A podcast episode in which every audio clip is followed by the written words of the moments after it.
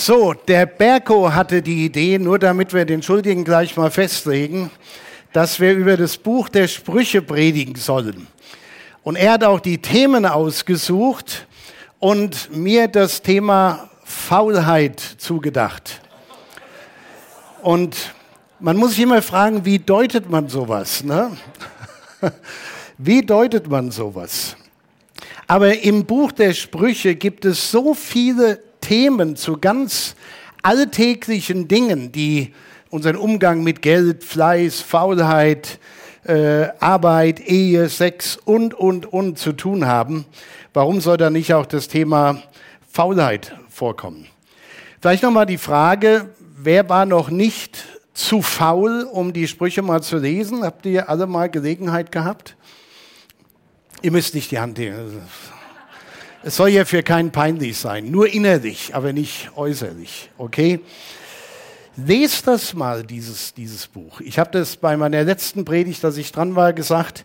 Äh, in meiner Erinnerung ist es so, dass Billy Graham, dieser große bekannte Evangelist, jeden Tag einen dieser Sprüche gelesen hat, immer dem Datum entsprechend. Ne? Am ersten, den ersten, am zweiten, den zweiten.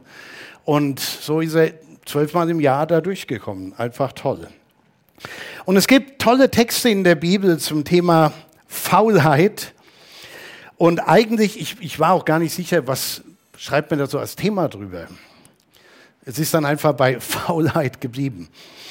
Äh, es gibt so viele tolle Texte in der Bibel dazu und eigentlich muss man gar nicht darüber predigen. Man muss nur die Texte lesen, die sind selbsterklärend. Aber wenn man sie natürlich nicht liest, dann ist da auch keine Botschaft. Deshalb predigen wir halt trotzdem drüber. Und ich habe ein paar Stellen, die will ich einfach mal vorlesen. Hier Sprüche 21, 25. Der Faule stirbt über seinem Wünschen. Also es ist richtig, ich habe es nachgeguckt, über seinem Wünschen. Also er wünscht sich was und er kriegt es nicht, weil er halt zu faul ist. Denn seine Hände wollen nichts tun. Da können sich viele mit identifizieren. Viele von uns haben Träume, Wünsche, Hoffnungen, aber was uns schwerfällt, ist der erste Schritt. Der Faule stirbt über seinem Wünschen. Oder Sprüche 26, 14. Den finde ich so cool. Und äh, an alle, die zu Hause Livestream schauen oder vielleicht im Liegenden schauen. Ein Fauler wendet sich im Bett wie die Tür in der Angel. Ich liebe diesen Spruch. Morgen früh werdet ihr euch daran erinnern. Spätestens, wenn der Wecker klingelt. Oder ein, schöner Abschnitt hier, ein bisschen länger. Geh hin zur Ameise, du Faule, sieh ihre Wege an und werde weise. Wenn sie auch keinen Fürsten, noch Hauptmann, noch Herrn hat, so bereitet sie doch ihr Brot im Sommer und sammelt ihre Speise in der Ernte. Wie lange liegst du, Faule? Wann willst du aufstehen von deinem Schlaf? Ja, schlafe noch ein wenig, schlummere ein wenig, schlage die Hände ineinander ein wenig, dass du schläfst, so wird dich die Armut übereilen wie ein Räuber und der Mangel wie ein gewappneter Mann. Alles in den Sprüchen. Und ich habe das ja schon mal erklärt, äh, die Sprüche sind ja eine Sammlung von, von Weisheit, von Weisheitsaussagen, nicht unbedingt Verheißungen, obwohl hier so ein paar Dinge genannt werden, wo man sagen muss, ja genau, wenn sich einer so verhält, wird er auch das ernten. Ich habe, wenn ich so eine Predigt halte, wo es um so ein Wort geht, immer die Gewohnheit, wie die meisten von uns bei anderen Sachen, man googelt das erstmal, oder? Man schaut mal, was sagt denn der Computer, was sagt das Internet zum Thema Faulheit? Da findet man auch eine ganze Menge. Und Wikipedia ist ja jetzt nicht unbedingt eine Plattform, die, die man für wissenschaftliche Arbeiten benutzen würde. Aber für eine Predigt reicht's, würde ich sagen. Und ich habe eine hochamüsante Definition für Faulheit gefunden. Ich habe mich gar nicht mal eingekriegt, dass man das so formulieren kann. Hört euch das an. Als Faulheit, abmildernd auch Trägheit genannt.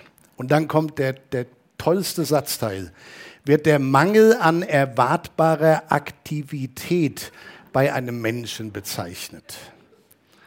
Der Begriff wird zur Beschreibung und Bewertung von Anstrengungsvermeidung genutzt.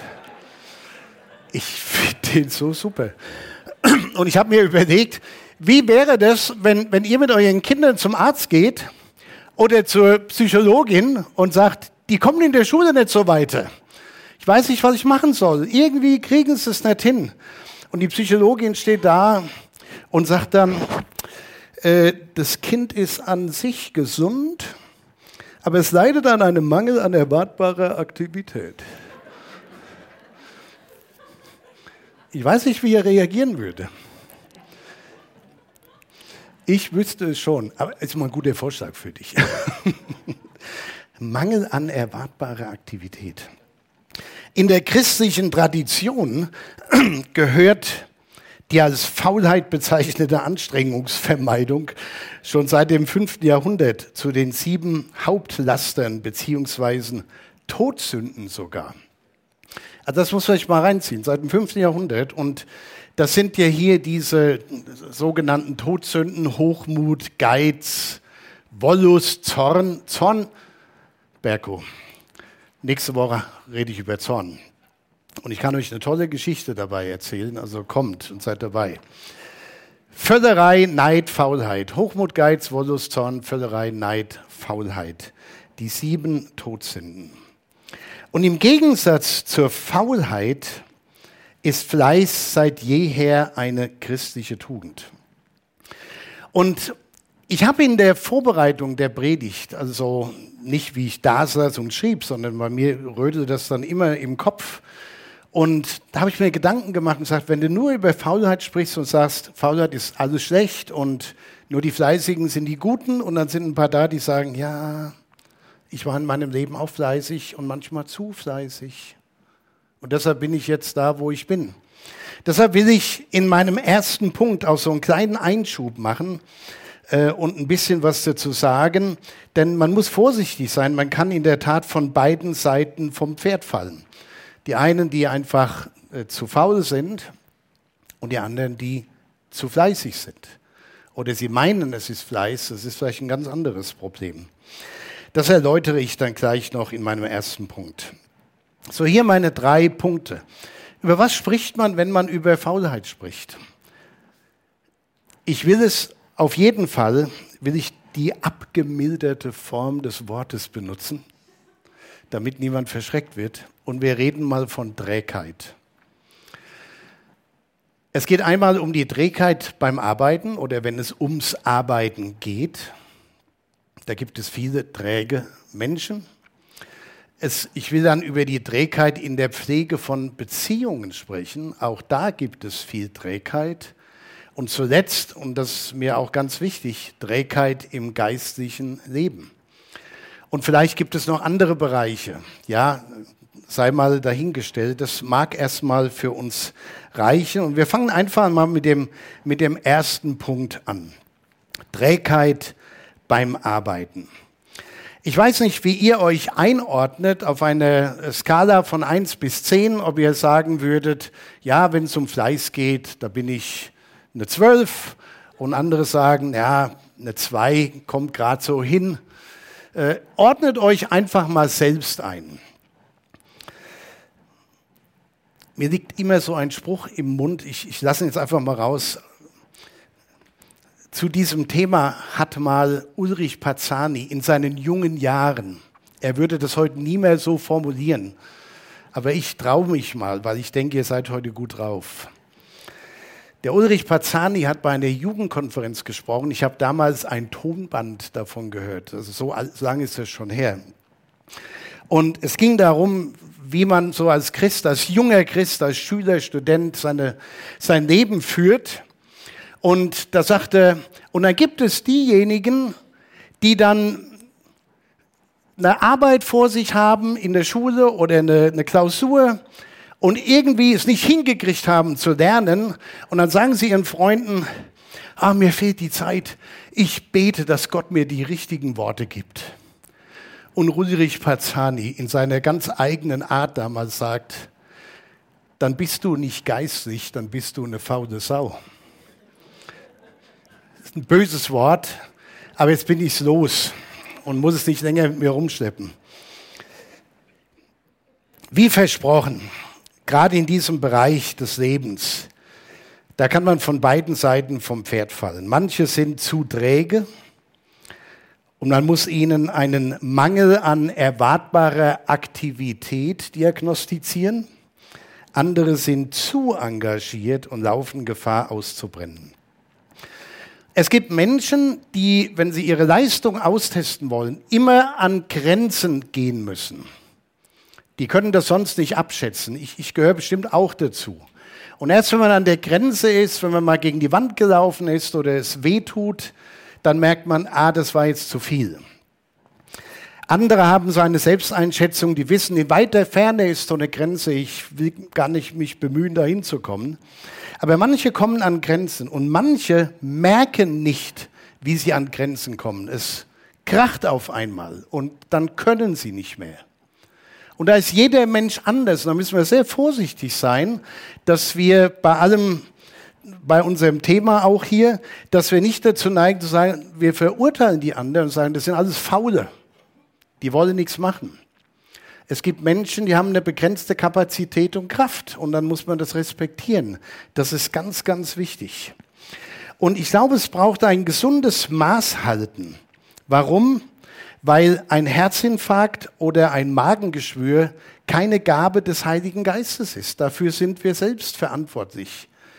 Das ist nicht Gott geschenkt und wir haben uns so eingesetzt für andere oder vielleicht sogar für Gott. Jetzt habe ich Probleme. Nee, das ist nichts, was Gott will. Und ein Workaholic, das ist auch kein geistliches Amt. Man muss eine Balance finden zwischen Fleiß und auch Ruhezeiten, damit wir unsere Aufgaben entsprechend, wie Gott es will, ausführen können. Selbst Jesus hat zu seinen Jüngern gesagt, das war an einem ganz äh, interessanten Punkt.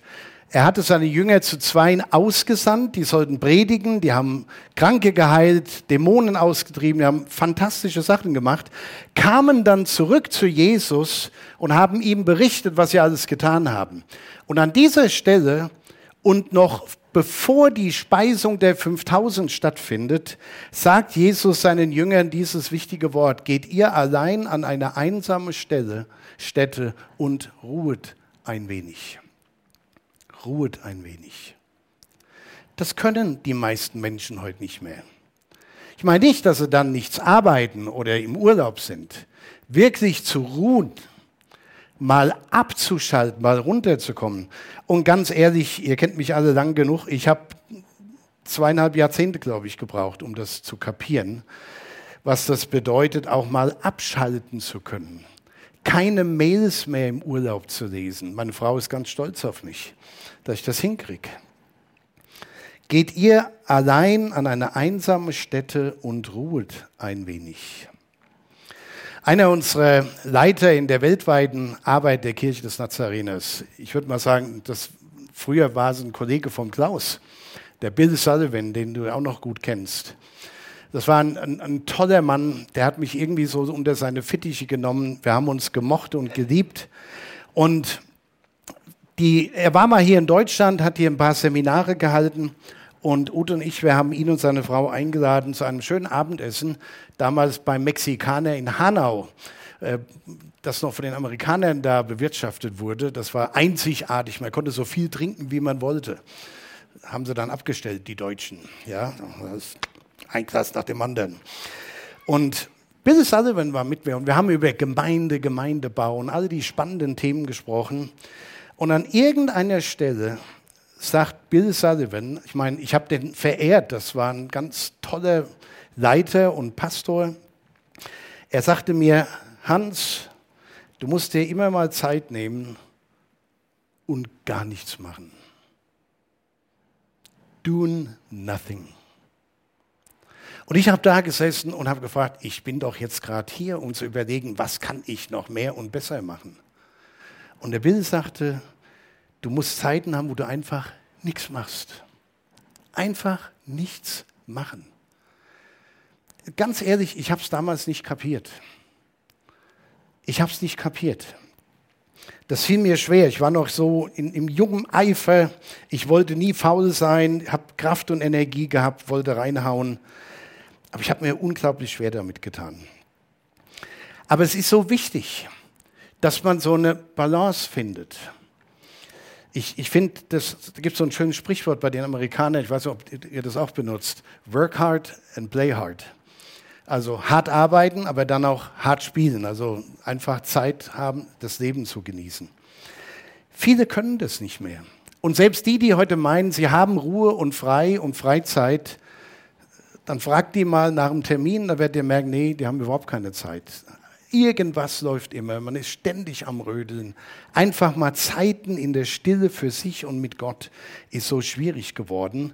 Und kein Wunder, dass die Zahl derer steigend ist, die bei Psychologen landen, weil sie nicht mehr mit dem Stress zurechtkommen. So, nachdem ich das gesagt habe, weil, weil es mir wichtig war, diesen Einschub zu machen, dass wir nicht so einseitig sagen, ja, wenn ihr zu faul seid, müsst ihr fleißig werden dass wir das in Balance, in der, in der richtigen Balance und Haltung sehen. Trägheit und Fleiß, alles richtig. Und es ist eine geistliche Herausforderung, darauf zu achten, dass man nicht auf der einen oder anderen Seite vom Pferd runterfällt. Denn wir haben Verantwortung auch für unseren Leib, für unseren Körper, für unsere Seele, für unsere Beziehungen zu Gott und zu anderen. Nachdem ich das gesagt habe, ist es aber trotzdem ein Fakt, dass sehr, sehr viele Menschen in unserer Zeit eher weniger arbeiten wollen als mehr. Und für manche ist das auch vollkommen richtig, weil sie in der wenigeren Zeit viel mehr noch leisten müssen. Viel mehr Freizeit haben wollen. Und dann gibt es das ganz andere Extrem, wo Leute, wenn man sie fragt, was willst du denn mal beruflich werden, sagen, wie meine Eltern, Hartz IV. Die gibt es auch. Und die unterstützen wir alle mit unseren Steuern. Und es ist eigentlich eine Tragödie, dass es so ein Riesenspektrum gibt von den einen, die sich kaputt malochen und den anderen, die keinen Finger krumm machen und nur die Hand aufhalten. Und es geht nicht darum, dass wir heute irgendwie urteilen über die einen oder anderen, sondern dass wir herausfinden, was ist für uns als Nachfolger Jesu der richtige Weg, damit umzugehen. Der Apostel Paulus hat mal ein ganz klares Wort an die Thessalonicher geschrieben. Und ich glaube, äh, mir wurde gesagt, ich habe hier, glaube ich, einen kleinen Druckfehler. Es sollte der zweite Thessalonicher Brief sein. Wie auch immer, Paulus schreibt, wer nicht arbeiten will, der soll auch nicht essen. Denn wir hören, dass einige unter euch unordentlich leben und nichts arbeiten, sondern unnütze Dinge äh, treiben. Und er schreibt es nicht in der Tageszeitung von Thessalonich an die Bevölkerung, sondern an die Christen in der Gemeinde. Und er schreibt auch nicht, wer nicht arbeitet, soll nicht essen, sondern wer nicht arbeiten will. Wer das nicht will, wer seine Arbeit verweigert. Und da geht es nicht um die Menschen, die nicht arbeiten können, weil sie krank, behindert sind oder behindert sind. Paulus spricht die Verweigerer an. Diejenigen, die einen Mangel an erwartbarer Aktivität aufweisen. Es ist so ein cooler Satz. Aber was Paulus sagt ist, wer es kann, der soll arbeiten. Ich habe in diesen, ich, ich höre, wenn ich unterwegs bin, immer Podcasts. Und in einem Podcast wurde ein junger Mann interviewt, ich glaube 35 Jahre alt, ich habe mir den Namen nicht gemerkt, ich weiß nur, es ist, er ist ein Geflüchteter, er kam mit dem Schlauchboot nach Deutschland und hat eine harte Reise hinter sich und eine harte Zeit. Und der junge Mann, äh, ich habe leider vergessen, aus welchem Land er war, Syrer oder was auch immer, hat sich in seiner Gemeinde im Schwarzwald, also in der politischen Gemeinde, in dem Ort, in dem er lebt, so engagiert, dass er jetzt zum Bürgermeister gewählt worden ist. Ich finde das total klasse. Und sag mir dann, es geht doch perfekt Deutsch gesprochen. Gut, nicht jeder, der kommt, hat auch die Begabungen dazu. Das sei mal dahingestellt. Aber ich finde es toll, dass es auch die Beispiele gibt, wo Leute sagen, ich werde hier aufgenommen, ich werde unterstützt, dann erwarte ich von mir selbst, dass ich einen guten Beitrag leiste und stellt sich zur Wahl als Bürgermeister. Für Christen ist das der Maßstab, was Paulus hier schreibt. So würde ich das mal behaupten. Und der Maßstab ist nicht der, den wir in der Gesellschaft leider zu oft sehen. Und ich denke, Christen haben eine tolle Chance, auch in ihrem Beruf, an ihrem Arbeitsplatz, da wo sie sich einbringen und Geld verdienen, sich als verlässlich, verbindlich, verantwortungsbewusst und fleißig zu erweisen. Und das kann ein tolles Zeugnis für Jesus sein. Dass man nicht wie die sind, die sagen, äh, muss ich das jetzt auch noch machen, sondern dass man sich engagiert und da ist. Ja, das wird auch manchmal missbraucht, aber sei es drum. Trägheit in der Arbeit ist kein gutes Zeugnis. Damit will ich diesen ersten Punkt mal abschließen. Kommen wir mal zu dem zweiten Punkt. Trägheit in der Pflege von Beziehungen. Das ist, ein, das ist eigentlich ein Riesenthema, aber ich mache einen relativ kurzen Punkt. Wir denken heute, wir haben ja wahnsinnig viele Beziehungen mit Facebook und Instagram und was es alles gibt. Wir sind mit so vielen befreundet. Ich kenne Leute, die, die glauben ernsthaft, dass das ihre Freunde sind. Ja, also ich könnte euch Beispiele erzählen. Aber ich mache es nicht. Zu viele Menschen gehen davon aus, dass die Qualität ihrer Beziehungen einfach nur Glückssache sind. Ob das in der Ehe ist oder in der Freundschaft und der Kolleginnen und Kollegen, manche denken, es ist Glückssache. Das ist ein netter Mensch, toll, dass der mit mir zusammenarbeitet oder dass ich mit dieser Frau, mit diesem Mann verheiratet bin. Und da habe ich einfach Glück gehabt. Aber ich muss euch enttäuschen, das ist ein Trugschluss. Vielleicht ist ein bisschen Glück dabei, was immer Glück ist. Aber Beziehungspflege ist immer mit Arbeit und auch Zeit verbunden. Und um gute Beziehungen aufzubauen, da muss man die Trägheit überwinden, auch wenn man die pflegen will. Und ich weiß, wie schwer das vielen Menschen fällt. Ich möchte noch mal daran erinnern, ich habe hier einige Male gestanden während der Corona-Pandemie und habe dazu eingeladen und Mut gemacht, ruft doch mal andere an, wie es denen geht. Frag doch mal, wie die damit zurechtkommen. Und ich glaube, den meisten ist es zu schwer gefallen, das zu tun. Aber wir sitzen gerne da und warten, dass ein anderer sich um uns kümmert, oder? Dass ein anderer die Initiative ergreift. Viele sind einfach zu träge oder auf gut Deutsch zu faul, mal einen Freund anzurufen oder jemanden aus der Gemeinde anzurufen, der krank ist oder lange nicht mehr da war. Und ihr habt keine Vorstellung davon, was ein kleiner Anruf bewirken kann, was das für ein Segen sein kann. Da ist jemand, der denkt an mich. Ich habe kürzlich jemanden eine Nachricht geschickt, wo ich wusste, da geht es jemandem in der Familie nicht sehr gut. Ich habe gesagt, wenn irgendwas ist, ruf an, ich komme auch mal vorbei. Ich hatte fast nicht damit gerechnet, dass da mal ein Anruf kommt, aber dann kam der Anruf, kannst du mal kommen? Es geht jemandem ganz schlecht. Und dann nimmt das so seinen Lauf. Aber irgendeiner muss den ersten Schritt machen und sagen, ich mache das jetzt mal. Ich rufe mal an. Ich schreibe mal eine Mail, eine WhatsApp. Heute haben wir tausende von Möglichkeiten. Nutzen wir die doch. Glückliche nee, hier, hier sind wir noch, umso beschäftigter man mit seiner Arbeit oder irgendwelchen anderen Dingen ist, desto mehr muss man ganz bewusst Zeiten für seinen Ehepartner planen und sich auch nehmen. Umso voller der Kalender ist, umso gründlicher muss man planen, die Zeit läuft einfach weg. Und man muss es sich aufschreiben. Glückliche Ehen, bedeutungsvolle Freundschaften, sind kein Zufall und auch keine Glückssache, sondern das Ergebnis eines Commitments, das die Trägheit entschlossen überwunden hat. Aber kommen wir noch zum dritten Punkt. Zum Punkt geistliche Trägheit im geistlichen Leben. Ich will das mal so anfangen. Wir nennen uns Christen, weil wir mit weil wir an Jesus glauben. Christen waren in der Bibel schon die, die ganz konsequent den Lehren und dem Leben Jesu gefolgt sind. Und das Ziel war, so zu werden wie der Christus. Das ist das Ziel eines Christen. Und ich, ich leide immer wieder daran, wenn ich so höre, Leute sagen, ja, ich bin auch Christ und dann heißt das, ich gehe dann ein, zweimal im Jahr in die Kirche und ich bin Mitglied in einer Kirche. Und das ist es dann. Aber als Christ hat man sich im Neuen Testament als einer verstanden, der auf dem Weg mit Jesus war.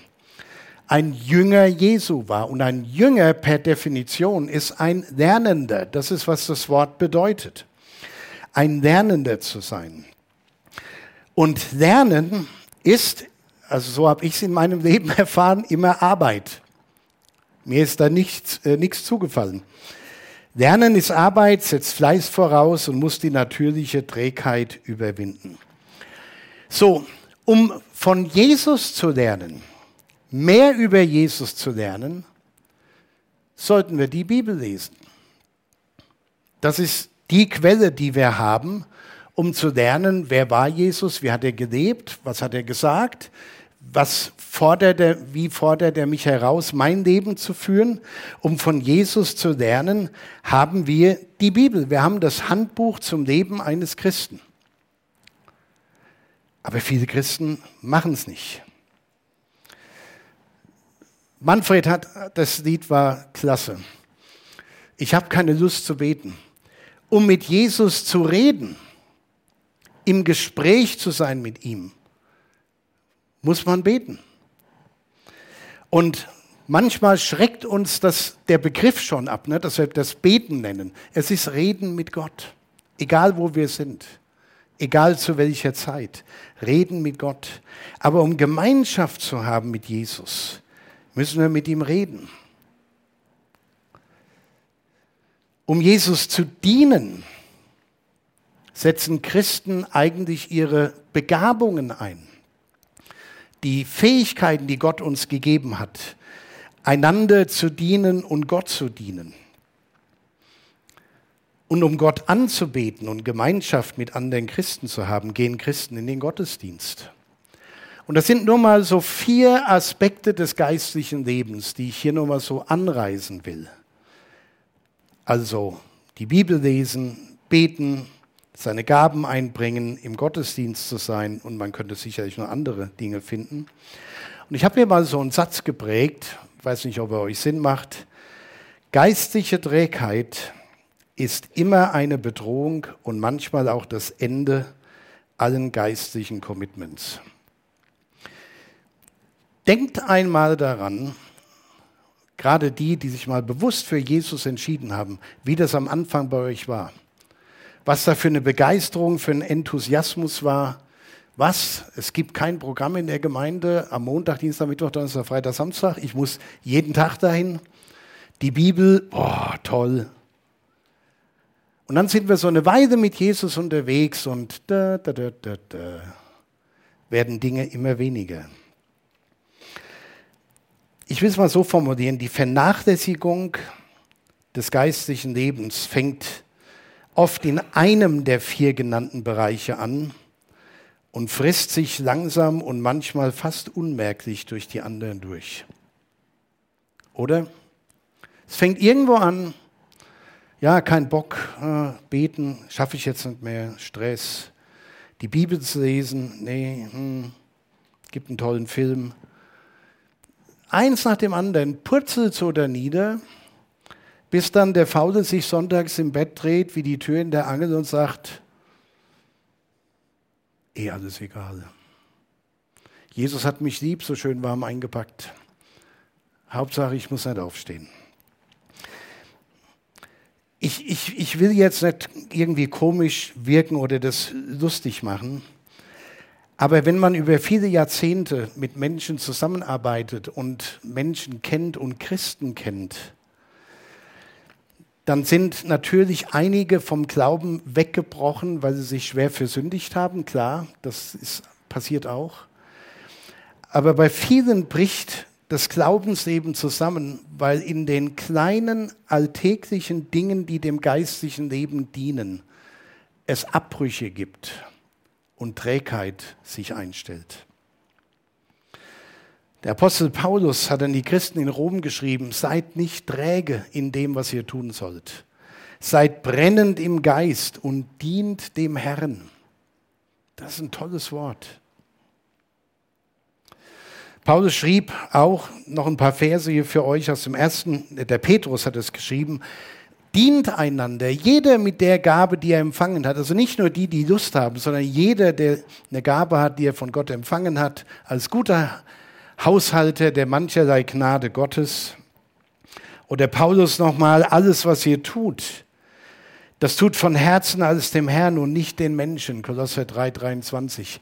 Hatte die Woche ein, ein tolles Gespräch mit jemand, äh, der jetzt auch hier ist, aber ich will seinen Namen nicht unbedingt nennen. Da ging es um die Arbeit und äh, dass manches da prima läuft, aber manches, naja. Und dann sagte der, äh, der gute Mann zu mir, aber für mich ist immer eins klar, ich tue das ja nicht für die, für die Leute, ich tue das für Jesus. Boah, habe ich gedacht, das ist meine Haltung. Weil wenn wir es für Jesus tun, macht es auf einmal auch Spaß, das für die anderen zu tun. Und wenn ihr keinen Spaß habt, hier ist mein Gebet in der Not. Herr, gib mir heute Freude bei dem, was mir keinen Spaß machen will. Das habe ich oft schon gebetet. Ich habe es erfunden und es hilft. Ich, ich muss dann lachen, wenn ich das bete und dann merke ich, das geht doch. Ja, manchmal. Und dann zu, zu allem passt natürlich hier äh, zu guter Letzt nochmal ein Vers aus den Sprüchen, Kapitel 4, 23. Achtet mal auf das Wort hier, auf die Worte. Behüte dein Herz, denn daraus quillt das Leben. Nee, behüte dein Herz mit allem Fleiß. Mit allem Fleiß das geistliche Leben zu pflegen, braucht Fleiß.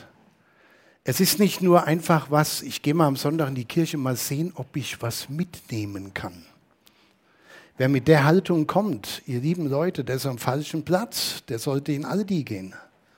Da kann man immer was mitnehmen, wenn man es bezahlt. Aber in der Kirche sind wir da, um etwas zu bringen. Uns selbst, unser Leben, unsere Anbetung, und unsere Gaben. Und wer das tut, der wird auch am Ende was mitnehmen. Behüte dein Herz mit allem Fleiß, denn daraus quillt das Leben. Jesus Christus hat alles für die Menschen gegeben. Gott war nicht träge.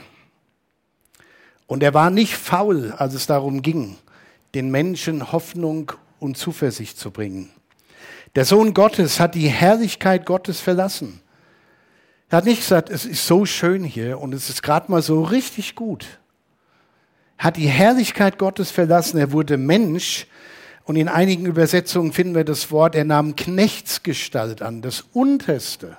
Er war bereit zu dienen. Er diente den Menschen und schließlich starb er für die Menschen an einem Kreuz, um uns mit Gott zu versöhnen. Und ich, ganz ehrlich, wenn Gott das in Jesus für mich getan hat, wie kann ich da träge sein in meinem Leben? In, welche, in welchem Bereich auch immer, aber gerade auch im geistlichen Bereich. Ich denke, einige von uns müssen, wenn sie diese Predigt nochmal reflektieren, ganz neu ihr Leben ausbalancieren. Ganz neu fragen, wo sind denn wirklich die Prioritäten für mich? Vielleicht den Tagesablauf sogar ändern, damit das, was wichtig ist, auch wichtig bleibt. Und andere müssen vielleicht ihre Trägheit überwinden, die Trägheit an der Arbeit, die Trägheit in Beziehungen und vor allem auch die Trägheit in Bezug auf das geistliche Leben. Und ich wünsche uns allen, dass Gottes Geist uns immer mal an solche Predigten und Verse, die wir da benutzt haben, erinnern. Denn mit der Trägheit geht auch immer so ein bisschen das Launische einher. Wenn man faul ist, keinen Bock hat, keine Lust hat und träge ist, äh, das zieht die Stimmung runter. Aber wenn man dann betet und sagt, Herr, ich habe gerade keine Lust zu beten, aber lass uns einfach mal reden. Ich habe zwar keine Lust zu arbeiten, aber vielleicht finde ich jemanden, der hilft mir und der kann mir Mut machen. Über alles, über alle die Bereiche kann man im Gebet mit Gott reden. Das ist das Wunderbare. Und möge Gott uns dabei helfen. Amen.